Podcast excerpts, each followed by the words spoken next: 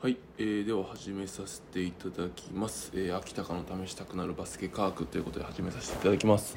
えー、っとですねこのチャンネルでは思わず試したくなるバスケの科学や、えー人に話したくなるバスケの知識をですね論文とか書籍ベースに紹介解説してますのでまあ面白いなと思っても思わなくてもですね、まあ、お気に入り登録とかいいねとかしていただけるとありがたいです。はいえー、っと普段からですねこのチャンネルではですねそのボールを持たない36分40分あっても36分はボールを持ってませんよっていうところを前岡学院の話を交えてしましたけど、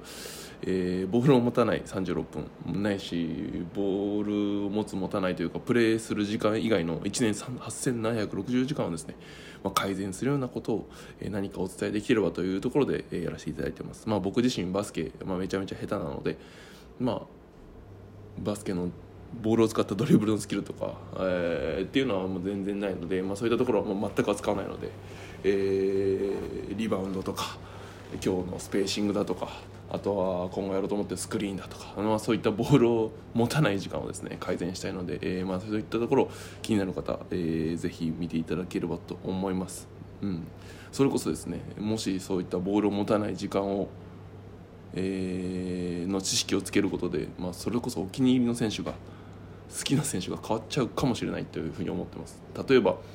今でいきなり雑談ですけど、えー渡辺裕太選手っていうのは今スリーポイントとディフェンスって言われてますけどね。あのまあスペーシングだったりあとは、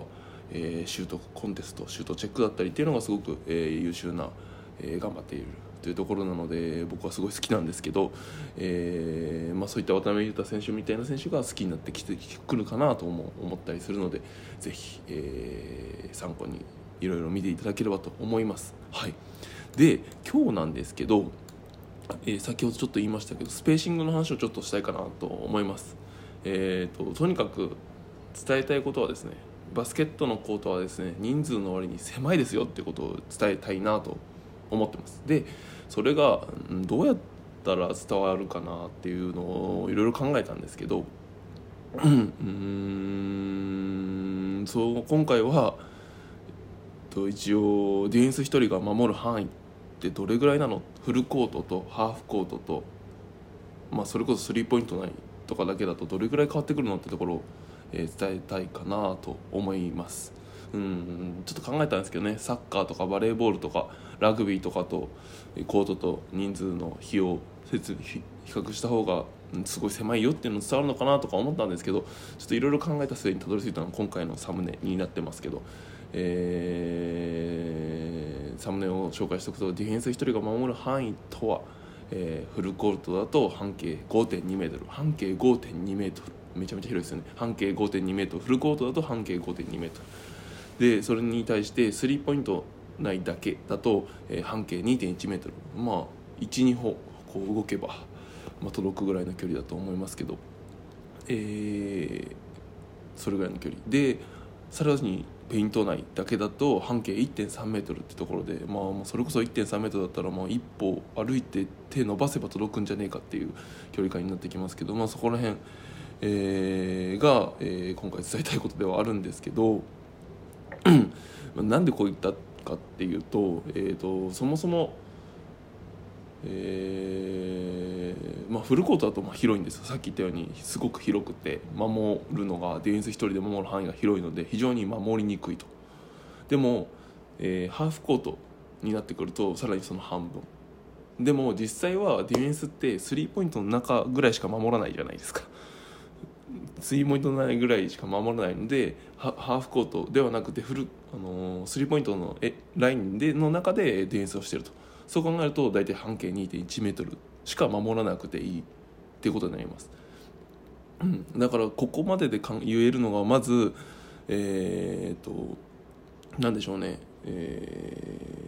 オフェンスでドライブしてもヘルプに来られちゃうとかよくあると思うんですけど。それって当たり前でディフェンスからしたら、えー、ともう2 1メートルの距離にはいるのでディフェンスが必ず。よっぽどスペーシングが悪くななければですけどいるので、えーなのでディフェンスからしたらオフェンスをちょっと膨らます。ドラディフェンスはオフェンスのドライブのを少し膨らますだけでちょっと遠回りさせる？ゴールから遠回りさせる？直線的に抜かれないでちょっと遠回りさせるだけで、えー、ディフェンスとしては、まあ、ある種止められると。いうふうに考えられると。だから、えーまあ、オフェンスからしたらできるだけスペースは広く取ってでその上で、えー、オフェンスをしたいと。いうふうになります。なのでうんそれこそですねうん今回のスペーシングで何が言いたいかというと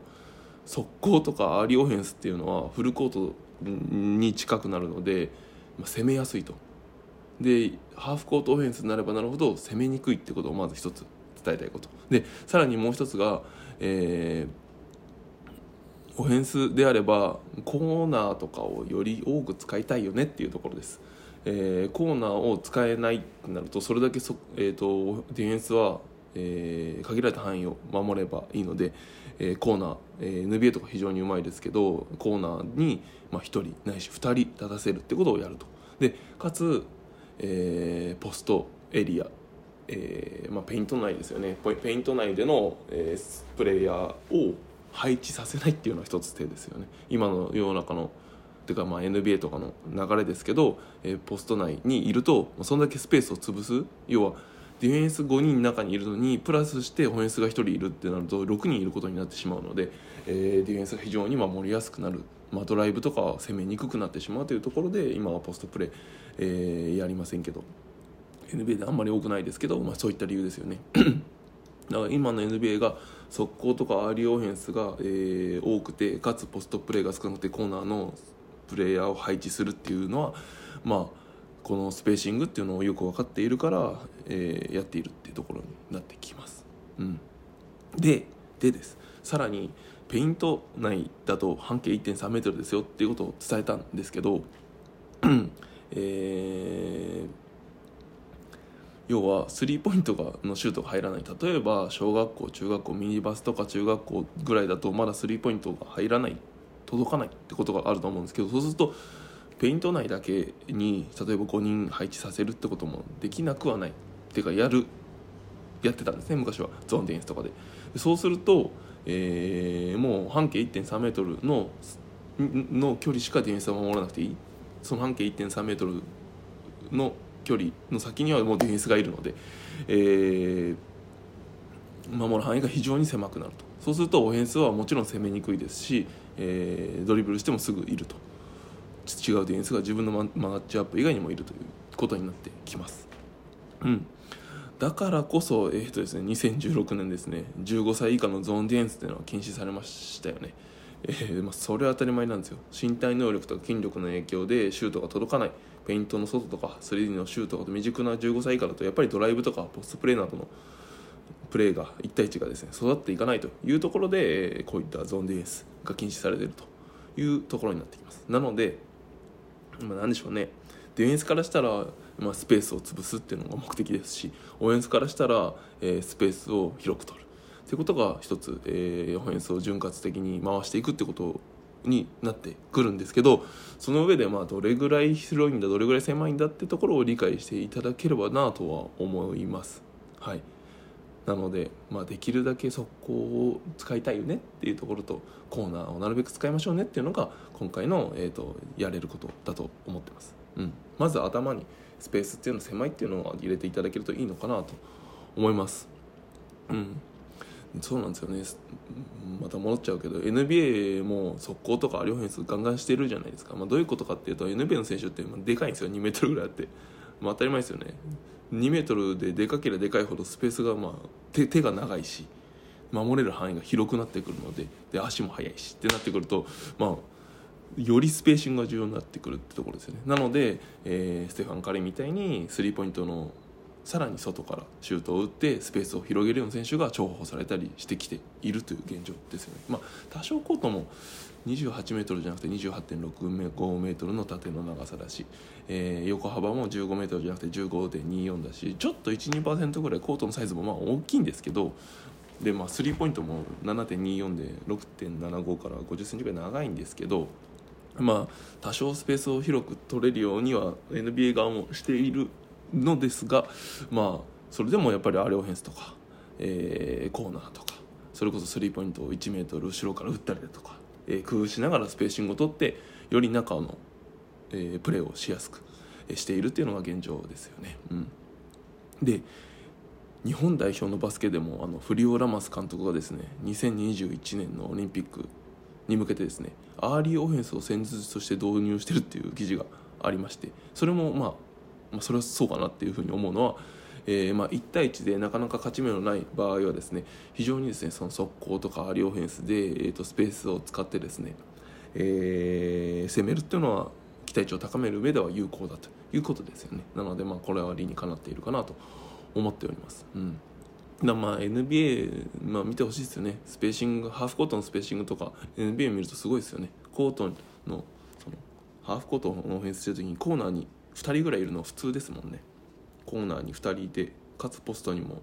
をいないでやるみたいなのが普通なのでそういうの見てもらえると NBA ってああやっぱりなんでしょうね。オンボールだけじゃなくてオフボールもやっぱりトップクラスなのかなって世界トップクラスなのかなって思うぐらいのプレーをされているのでぜひ参考にしてもらえばと思います。うん、で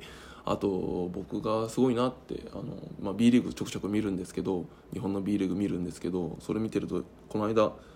怪我明けの田臥さん？リンク栃木ブレックスの。リンク宇都宮か。宇都宮ブレックスの、えー、田臥さん。田臥勇太さん、えー、言ってましたけど田臥勇太さんもやっぱりスペーシングが非常に良くてえーとまあ、ガードなんですけどすぐですね、えーと、ボールを手放トップから手放したらですねコーナーに行かれてました。うん上手だなと思って。だから点数を取らなくてもですね田臥勇太さんだとですね、えー、田臥さんが出ると流れが良くなる。それはやっぱり、えーと、ボールを取りに行くんではなくてもう完全にコーナーに落ちに行くっていう動作が上手なので、まあ、その辺りを見てもらえるとですねバスケの面白さがねよりよりバスケが面白くなったりああこの人コーナーの使い方上手だなっていうところが分かってくると思うのでぜひ、えー、見ていただければと思います。スペーシングバスケのコート狭い狭いなって少しでも思ってもらえててでコーナーとかを少しでも使おうとか外のシュートを少しでも練習しようとかそういったところを思えていただければなと思って今回の動画を作りました。はいではですね、えーとまあ、このここまででそういったところ、まあ、スペーシングの大事さだったりとかコーナーの大事さだったりとか分かっていただいたと思うんですけどじゃこの先ですね、えーと、じゃあオフェンスって、まあ、コーナー以外にどういった考え方でスペーシングを取ったらいいのとかあとは、まあ、そのスペースに対する、まあ、おおすすめの本とかのを交えてちょっと解説したいなと思うのでここから先ちょっとメディアブルの方で、えー、移動してみていただければなと思います。はい、ではありがとうございました。失礼します。